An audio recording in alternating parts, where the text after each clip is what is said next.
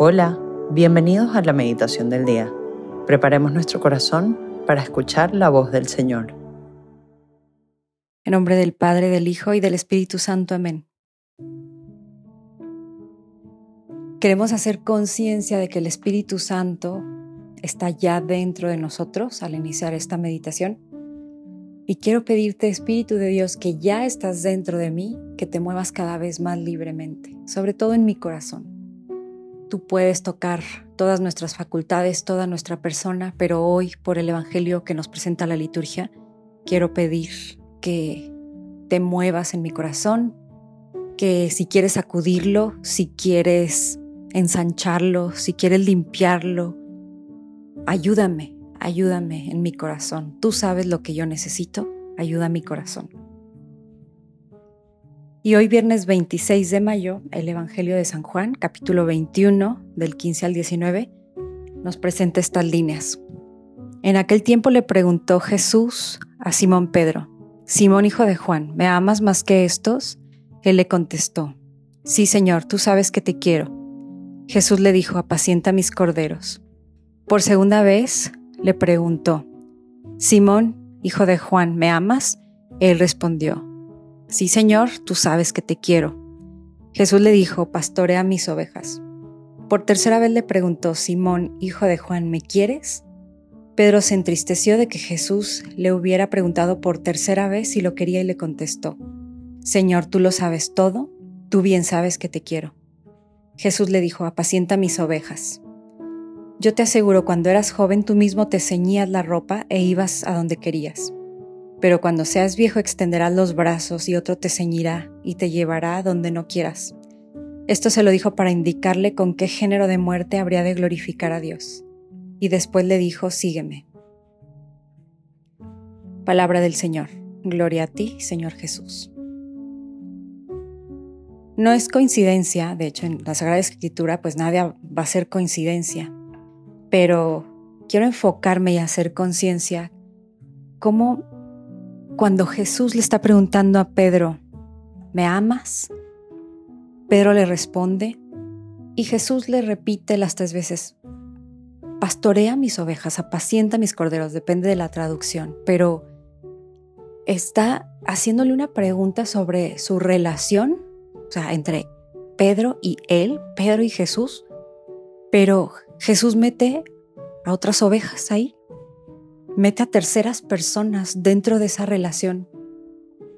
Y esta es una verdad básica del ABC espiritual, que el amor de Dios siempre nos lleva al amor a los demás. De hecho, la primera carta del apóstol San Juan también dice, en el capítulo 4, dice que si uno dice que ama a Dios, a quien no ve, pero aborrece o odia, depende de la traducción, o no ama a su hermano a quien sí ve, es un mentiroso. Cada vez que yo leo este, estas líneas en un retiro, causa así como un, un poco de shock, aunque ya lo conocemos, pero el volver a escucharlo sí causa así como, ¿cómo, ¿cómo está mi amor a los demás? ¿Cómo trato a los demás? No puedo tratar a Dios en bandeja de plata y despreciar a mis hermanos hay una conexión profunda entre nuestra relación con Dios y la relación con los demás. Y, esto es muy interesante, nos podemos preguntar hoy cuál es el termómetro, cómo, cómo tratamos a los demás y saber que eso es parte de nuestra vida espiritual, saber que eso es el contacto con Dios. También nos dice lo que le hicieron uno de mis, de mis hermanos más pequeños, a mí me lo hicieron. Y mm, pudiéramos citar así muchas cosas, quiero citar otra cosa más que el Papa Benedicto en la carta sobre la meditación cristiana también lo pone como un criterio de discernimiento en qué tipo de meditación estás haciendo.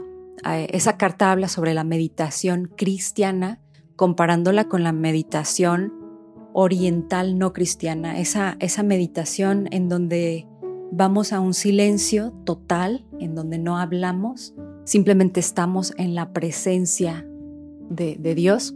Y, y, cuando vienen personas y me preguntan, oye, es que estoy yendo a este tipo de meditaciones, o este tipo de yoga, o este tipo de ejercicios mentales, etc., y, me piden, me preguntan, ¿no? ¿Está bien? ¿Está mal?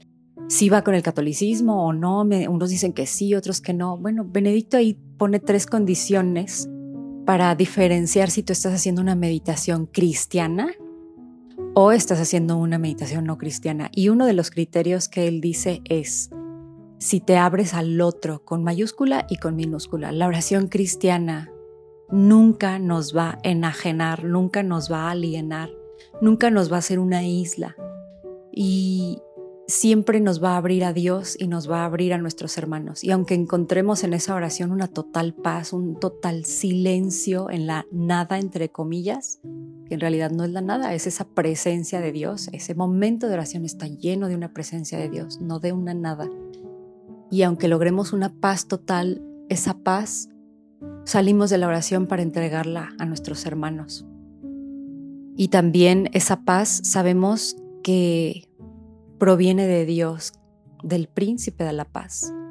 Cuando una oración simplemente te afirma como que tú eres el todopoderoso, tú eres la fuente de paz, tú eres vida, tú eres luz, pues te estás centrando en ti. Y sí, es verdad que Dios nos hizo inmensamente increíbles y por eso cuando nos quedamos en silencio, claro que podemos alcanzar mucha paz, pero porque Él vive en nosotros. Así que todas estas verdades, bueno, un poco más teóricas, pero vamos a la práctica, vamos a la experiencia. ¿Cuál es esa experiencia de oración que tú tienes? Tu contacto con Dios te está llevando también a hacer algo por los demás. Tu contacto por Dios te permite sonreírles a los otros, te permite estar en una paz que tú puedas transmitir a los demás. Te llena. Dios nos llena y estando llenos de su paz, de su amor, de su luz, podemos derramar esa paz, esa luz, ese amor hacia los otros. Y, parece que aquí se lo está diciendo a Pedro. Entonces, si tú me quieres, ve y apacienta a mis corderos. Si tú me quieres, vas a cuidar de tus hermanos. Si tú me quieres, ahí te pongo al otro Cristo que es, que es tu prójimo.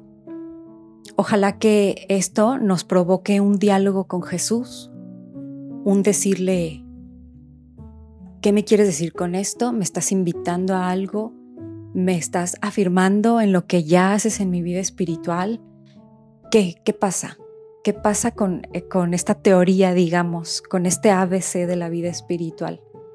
¿Cómo hoy pudieras platicarlo con Dios y cómo hoy pudieras ponerlo en práctica.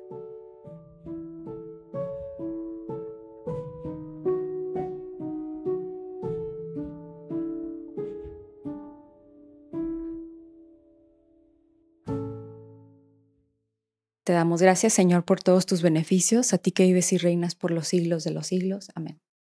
Cristo Rey nuestro, venga tu reino. María, Reina de los Apóstoles, enséñanos a orar. En nombre del Padre, del Hijo y del Espíritu Santo. Amén.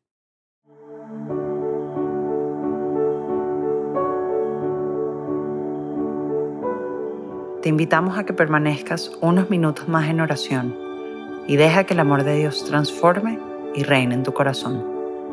Nos escuchamos mañana.